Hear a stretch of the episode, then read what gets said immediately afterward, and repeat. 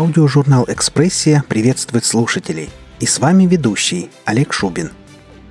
Сегодня в выпуске мы представляем рассказ Рене Маори «Ожидание Жанно» в исполнении Алексея Гнеушева и желаем всем приятного прослушивания –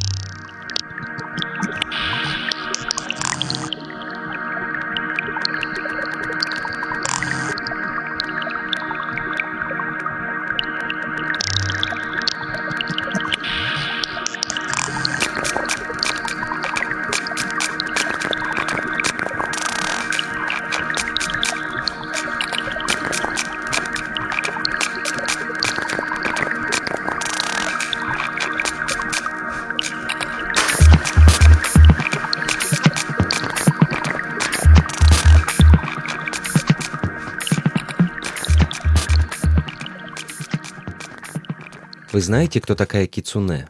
Это красная лисица-оборотень. Есть оборотни-волки, куницы, змеи. По лесам бродят медведи-оборотни. Не удивлюсь, если где-то найдется ежик-оборотень и корова-оборотень. Так уж повелось, что любое животное может оказаться не тем, кем мы привыкли его считать. Просто они водятся в разных местах. Кто-то живет в русской деревне, а кто-то в лесах Амазонии. Кицуне по имени Камика — проводила свои дни в Токио.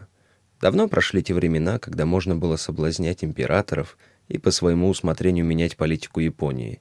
Теперь государство находилось в руках не одного человека, а целой системы, люди в которой были лишь винтиками. Поэтому Кицуне давно уже махнула рукой на свое бывшее величие.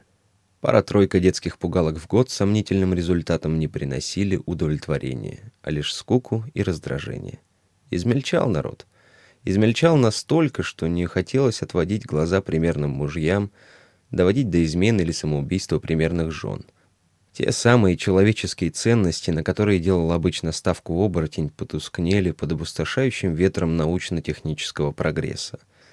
Даже маленькие дети больше не желали верить в сказки. Еще бы, ведь каждый из них мог сам создать сказку в компьютерной игре. А их игрушки? Вы видели их игрушки — ожившие, требующие есть и пить, и даже писающие. Появись Камика в образе красной лисицы, ее бы тут же принялись ловить, усыплять и в конце концов отправили бы в зоопарк. Да что там лисицы?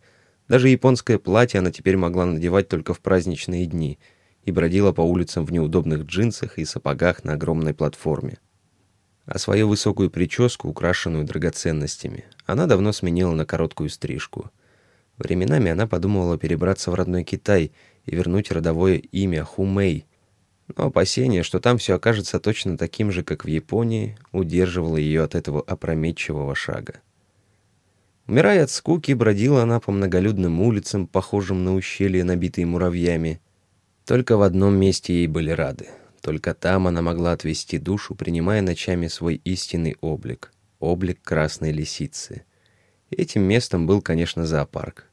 Тот самый зоопарк, куда она никак не хотела быть отправленной насильно, но как вольное существо посещала ежедневно. В зоопарке у нее даже завелся поклонник из людей. К слову сказать, кто бы мог устоять перед ее беленьким личиком, перед стройной фигуркой, разве что какой-то бесчувственный чурбан. Вот и сегодня этот мальчик, как его, Есихиде, ждал ее у самых ворот. «Здравствуйте, Камико-сан!» — сказал он, поклонившись, едва она только вступила за ограду парка. «Нам сегодня лис привезли из Франции. Не хотите ли посмотреть?» Он всегда поджидал ее у входа и сопровождал ее всюду. И каждый раз ей стоило огромного труда сбежать от него, чтобы остаться на территории зоопарка на ночь. Камико досадливо передернула плечами. Уйти сразу же? Но лисы — это так интересно. Иностранные лисы, подумать только — «Хорошо», — неуважительно отозвалась она. «Покажи мне лис». «Но, Камико-сан, я сегодня долго с вами быть не смогу», — снова поклонился Исихиде. «Я уже уходить собирался, вот провожу вас и уйду». Камико мысленно произнесла хвалу неожиданной удачи. Можно было не тратить силы и не придумывать всякие хитрости для отвода глаз назойливого поклонника.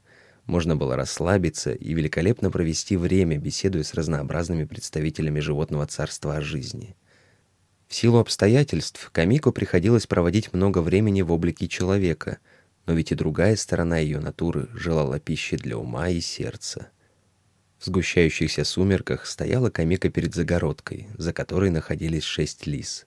Пятеро нервно бегали, изучая незнакомую территорию, и раздраженно пофыркивали, а одна лежала возле самых прутьев и с тоской смотрела на пустынную дорожку зоопарка. «Здравствуй», — сказала ей Камико. Лисица удивленно подняла морду и посмотрела на Кицуне. В ее глазах мелькнуло узнавание, и она ответила.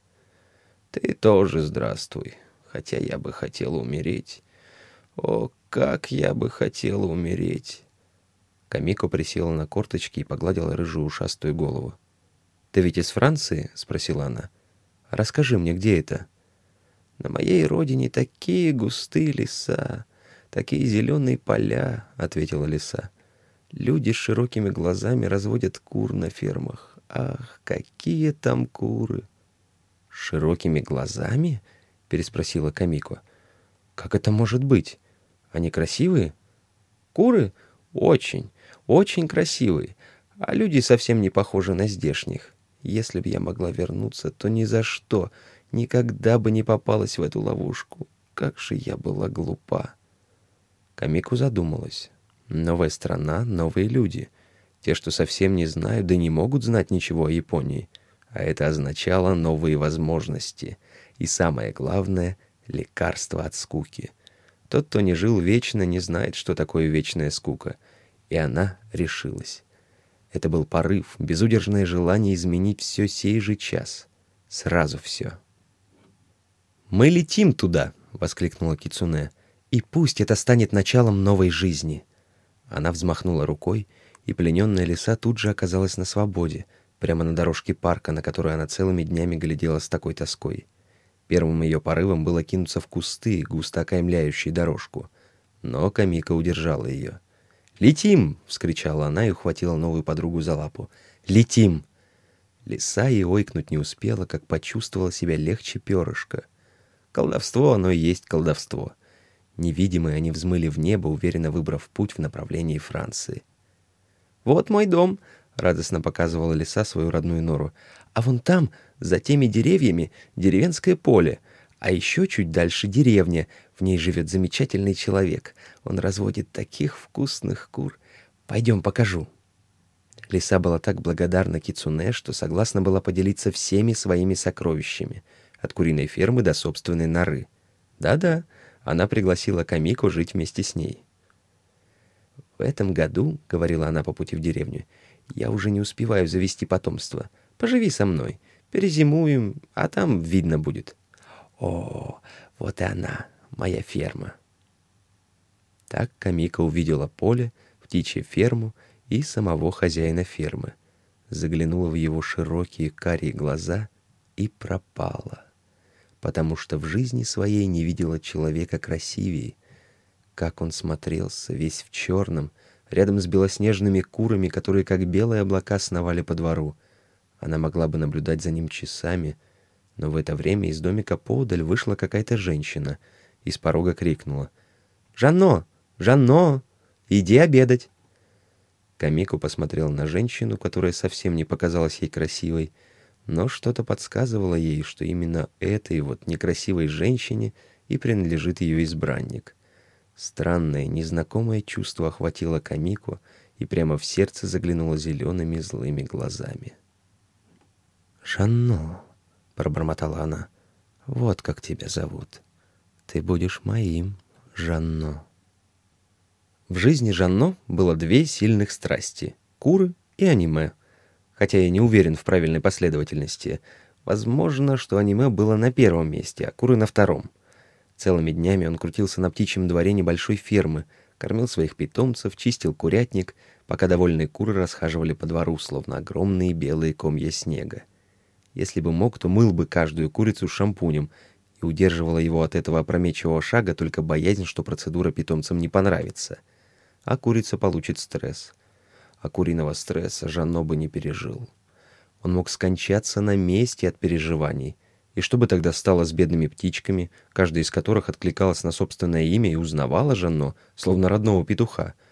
Хотя, положа руку на сердце, Петуха они уважали больше, чем своего заботливого хозяина. Но вслух об этом не говорили, и поэтому не нанесли раны чувствительному сердцу Жанно. Он же был уверен в их безграничной любви точно так же, как и в любви своей тихой и незаметной жены Мишель и своих престарелых родителей. А других родственников он не имел, как не имел и друзей, потому что все свое время он делил между птичьим двором и компьютером, который использовал только для просмотра мультфильмов. Жано был очень печальным молодым человеком.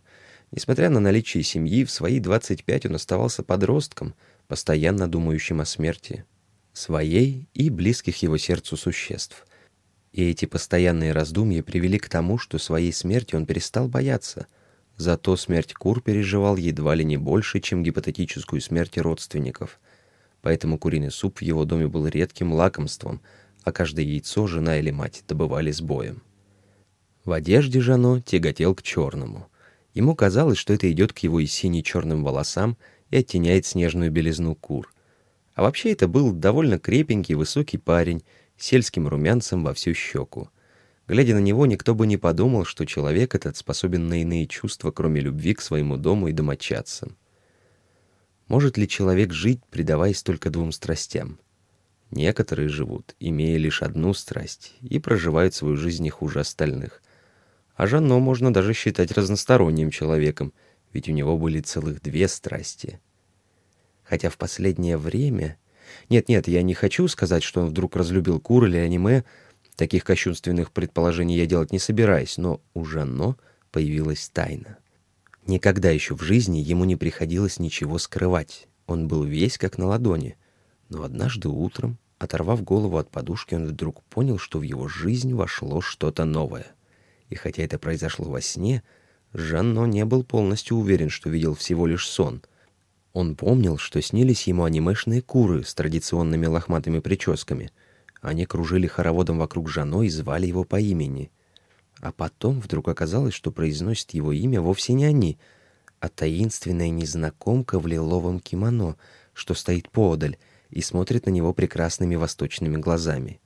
И лицо ее изящным овалом напоминает тыквенное семечко, а высокая прическа украшена длинными шпильками — которые тихо звенят, когда красавица склоняется в очередном поклоне. «Жанно», — повторяет она с очаровательным акцентом, «Жанно, Жанно, взгляни на меня». Проснувшись, Жано вдруг ощутил неодолимое желание нарисовать портрет девушки. А надо сказать, что рисовать он никогда не умел. Ему и в голову не приходило, что он может что-то нарисовать. Но в доме не нашлось и огрызка карандаша — только шариковая ручка и засаленная тетрадь, в которую жена записывала рецепты, позаимствованные у соседки. Все это явно не годилось для такого деликатного дела. Поэтому Жанно, поручив Мишель накормить кур, побежал в лавку, где купил лучшей белой бумаги для рисования и целую коробку цветных карандашей. А еще коробку с простыми карандашами, ластик и красивый пластиковый стаканчик с изображением рыжего петуха. Заявившись домой со всеми этими покупками, он заперся в своей комнате и взялся за дело. Хм, только не подумайте, что у него что-то получилось. Наверное, карандаши попались плохие. В конце концов, на листке, изгаженном следами ластика, появилось изображение, отдаленно напоминающее фиолетовый кувшин, из которого торчал растрепанный черный подсолнух с тараканями усами, горделиво развивающимися на фоне неба. Образ незнакомки словно ускользал из-под пальцев, и обессиленный Жано, выглянув в коридор, потребовал стакан воды и таблетку аспирина. Родные, с утра ощущавшие смутное беспокойство, расслабились и принялись наперебой уговаривать Жано лечь в постель и лечиться. С простудой ведь не стоит шутить. А Жано и рад был прилечь и поразмышлять в одиночестве. Он сделал вид, что засыпает, и неожиданно для себя и вправду уснул. Он стоял посреди птичьего двора. Все вокруг было реальным, нерисованным, Неторопливо бродили куры, а за низкой загородкой стояла она, давишняя незнакомка. Ее шелковое белое кимоно было разрисовано хризантемами и калибри. Жано сделал несколько шагов, чтобы рассмотреть ее поближе. Ему никогда не приходилось видеть такой тонкой белой кожи, таких ярких губ. «Жано», — произнесла она, — «ты вернулся». Ее голос звенел, как колокольчик — и Жано, стесняясь своего грубого выговора, нерешительно спросил, «Как зовут тебя, красавица?» «Камико», — ответила она, и Жано увидел, что один из передних зубов, правый, у нее чуть-чуть длиннее остальных. Как говорил классик, это была та самая доля уродства, которая делала ее красоту почти гениальной. Некондиционный зуб словно намекал на то, что неземная красавица была вполне земной и делал ее образ еще милее. «Я всегда буду с тобой», — сказала Камика. «Я очень тебя люблю». И она еще раз поклонилась. При этом ее пояс Оби тихо скрипнул, как скрипят все новые шелковые японские пояса. «А вы не знали?» У Жано перехватило дыхание, а образ прекрасной Камико вдруг заколыхался и растворился в воздухе. Растворился и птичий двор, ведь сны не бывают вечными. Перед глазами Жанно был беленый потолок его спальни, а за окном угасал день. И только в воздухе чудился какой-то необычный запах. Запах жасмина. Наверное, заходила Мишель и не решилась разбудить его. «Хорошие духи», — пробормотал Жано и повернулся на бок, чтобы погрузиться в темный сон без сновидений. На утро, когда вся семья собралась за завтраком, Жано спросил у жены. «Ты купила новые духи?» «Вовсе нет», — ответила она. «Разве я могу сейчас себе это позволить? Мы почти разорены. Разве я могу тащить все хозяйство на себе, когда ты занят одними курами? А вчера мне пришлось и их кормить». Жанно взглянул в расстроенное лицо жены и в мгновение ока забыл обо всем, что она ему только что сказала. Его поразила грубая кожа лица Мишель, и он словно в трансе принялся пересчитывать поры на ее носу. «Как я мог любить эту женщину?» — поразился он. «Она годится только в служанке. Камико, вот так, кто действительно меня достоин». «Лиса опять ночью утащила курицу», — продолжала жена. «Хотя бы поймай лису». Сообщение о курице вернуло Жано на землю, и он помчался на птичий двор, где со скорбью констатировал безвременную кончину одной из своих любимиц. Все, что от нее осталось, это кучка белоснежных перьев и пятна крови. Остальные куры выглядели испуганными и жались друг к другу. А надо сказать, что лисы раньше были бичом этой местности. С ними боролся и дед Жано, и его отец. В доме была старая-престарая двустволка — но то, что Мишель сказала «опять утащила», действительности не соответствовало. Еще никогда, с тех пор, как Жано взял на себя птичий двор, ни одна лиса не появлялась. На соседских кур нападали, но реже, чем обычно. То ли лис стало меньше, то ли мелкой живности больше. Жано собрал в кучку перья и со слезами на глазах похоронил их за оградой птичьего двора.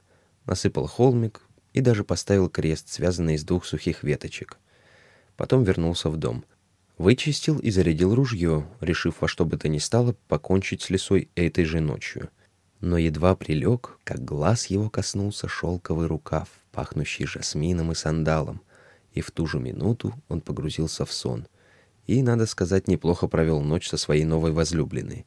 А на утро была съедена еще одна курица.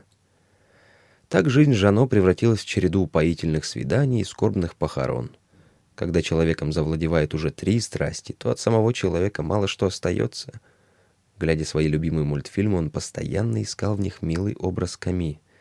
Сам не в состоянии запечатлеть его на бумаге. Кормил куру и словно наяву видел ее за оградой птичьего двора. Куриное кладбище разрасталось, а он все никак не мог себя заставить выделить хоть одну ночь для поимки преступницы. Стоит ли говорить, что времени для родителей и жены у него и вовсе не было? Мишель как могла скрывала свое горе от свекра и свекрови. Даже когда женой из супружеской спальни переехал в маленькую коморку возле кухни, она объяснила им это тем, что, выходя ночью охотиться на лисицу, Жано не хочет будить ее. Сама же подозревала самое худшее — измену. И однажды, когда, мучаясь бессонницей, она спустилась в кухню выпить воды, то услышала скрип двери в коморке мужа. Сдерживая дыхание, она обернулась и к ужасу своему увидела светлый подол женского платья, мгновенно скрывшийся за дверью. Когда она утром вошла, чтобы разбудить мужа, в комнате кроме него никого не было. Лишь стоял запах жасмина и, как ей показалось, ладана. Если вы подумали, что прекрасная комика материализовалась и вовсю начала предаваться Жано прелюбодеянию, то вы ошибаетесь. Жано продолжал видеть ее в своих снах, но все чаще ощущал ее присутствие в реальности — Иногда это был скрип пояса оби, иногда золотая шпилька, мелькнувшая в кустах, иногда краешек шелкового рукава за приоткрытой дверью. Но чаще всего это был запах, единственное стойкое подтверждение. Все остальное тут же исчезало, стоило прислушаться или приглядеться. Проходило время, один за другим от лихорадки умерли мать и отец, их похоронили на кладбище. Не на курином, а на обычном. Жано весь в черном присутствовал на похоронах и даже сумел выдавить несколько слезинок, но мысли его блуждали где-то далеко. Подходили какие-то люди, выражали соболезнования. Рядом заливалась слезами Мишель. Что-то происходило в мире людей, но Жано жил в мире своей страсти, а все остальное казалось ему кадрами из анимационного фильма. Он даже пробормотал про себя, что японцы начали выпускать слишком уж реалистичные фильмы. Скучные. Сам Жано изменился до неузнаваемости. Из крепкого деревенского парня он превратился в мрачную тень, напоминая желтым лицом и ввалившимися глазами графа Дракула. Многие находили это интересным, в основном, конечно, девушки, а более взрослая часть населения подозревала неизлечимую болезнь и пыталась намеками выведать что-то у Мишель. Но Мишель упорно отмалчивалась, всеми силами стараясь изображать счастливую жену. А время шло, и жизнь не приносила ничего нового. Смену сезонов Жано видел только по изменению на курином кладбище. Символические могилы кур были то белыми от снега, то зелеными от травы. А течение времени он отмечал по количеству новых могил. Теперь на кресты были прибиты дощечки с именами покойниц. Анна, Люси, Элен, Александра — а само кладбище было огорожено забором из сетки, которую Жано выкрасил в веселенький желтый цвет. Мишель лишь однажды забрела на эту святую для мужа землю и ужаснулась так, словно увидела куриное привидение. Какое ей было дело до того, что осень сменяла лето, весна зиму, все ее думы были о муже и только о нем. Как-то Мишель, думая, что нашла средство вывести Жано из непонятного состояния, вдруг предложила завести ребенка — «Никогда!» — вдруг закричал он, размахивая кулаками. «Никогда у меня не будет ребенка от тебя! Я не желаю плодить уродов!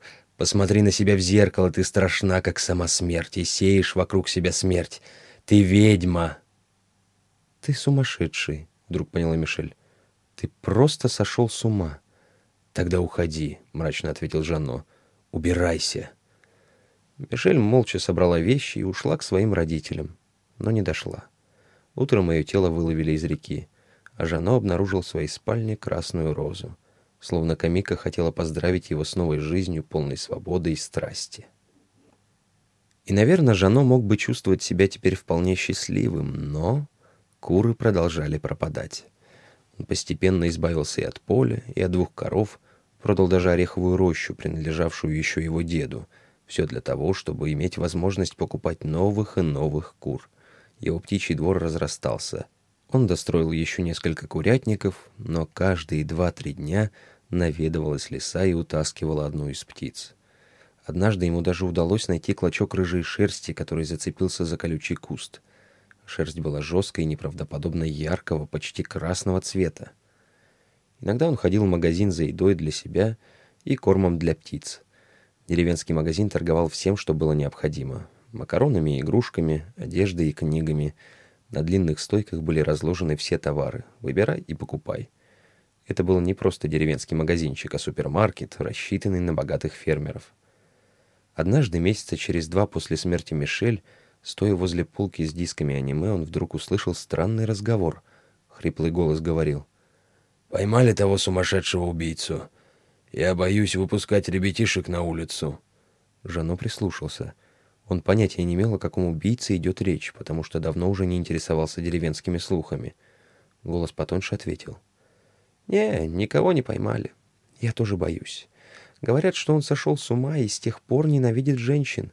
Ведь старый Витю видел, как он столкнул свою жену с обрыва прямо в реку, и никто его не арестовал».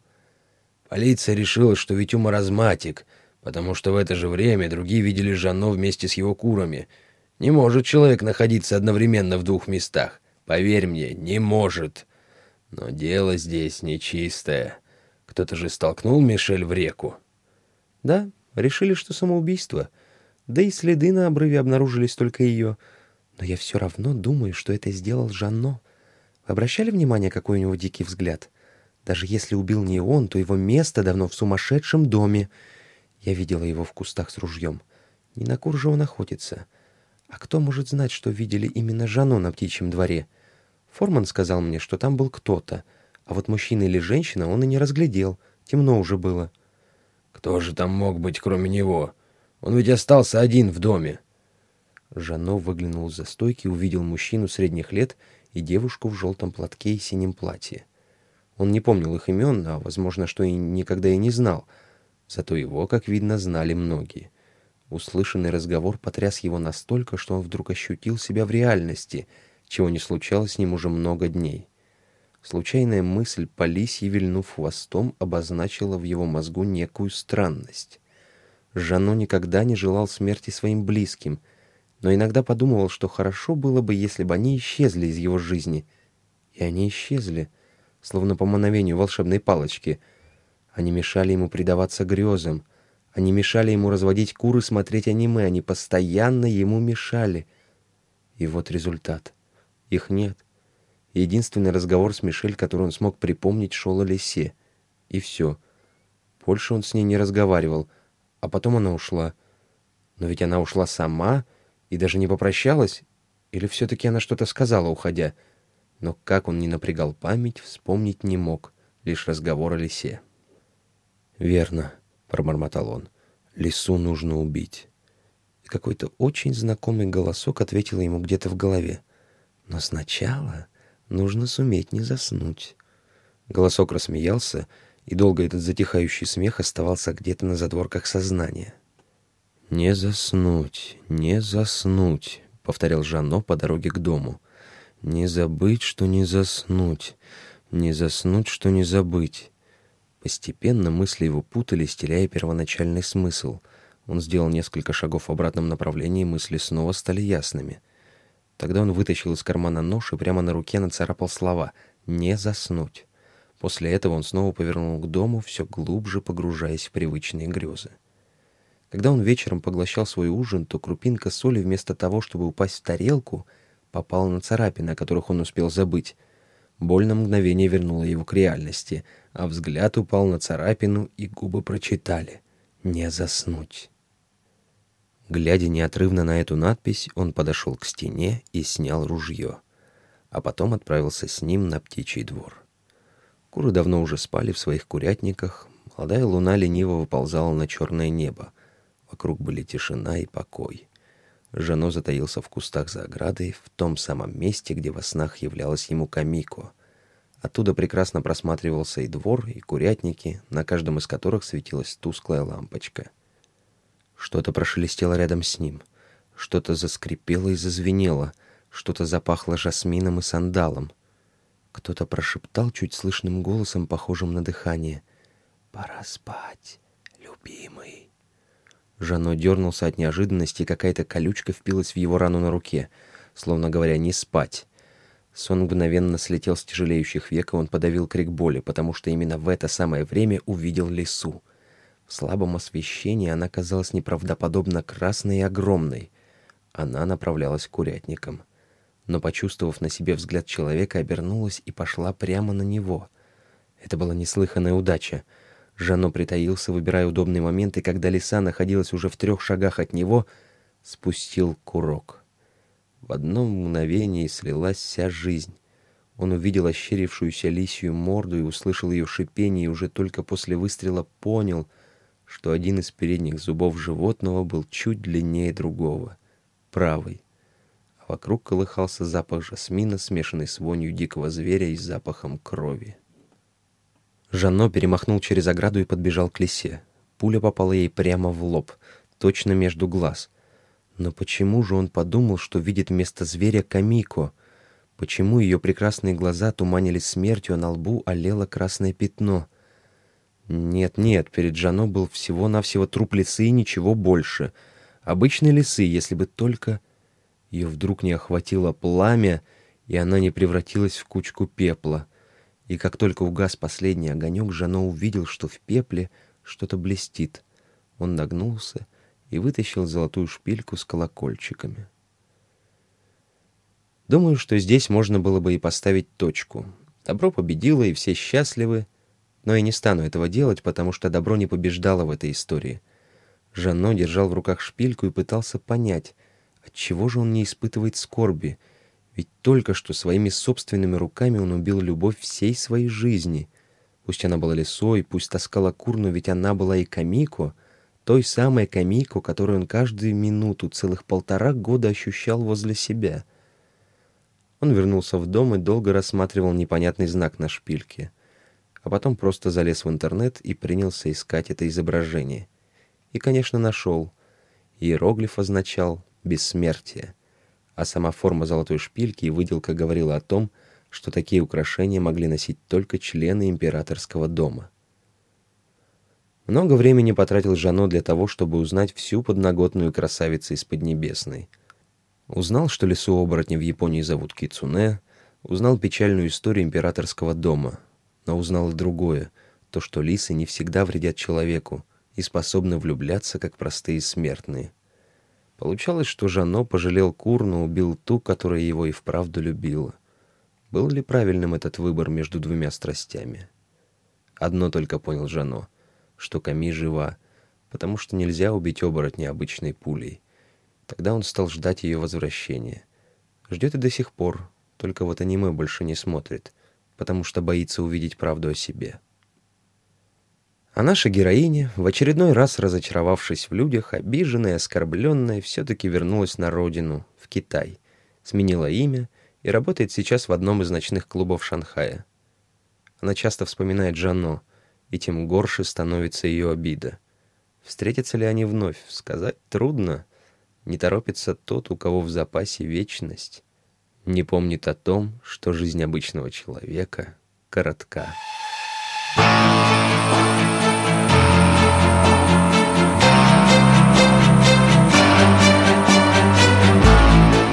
Вы прослушали рассказ Рене Маори «Ожидание Жанно» в исполнении Алексея Гнеушева.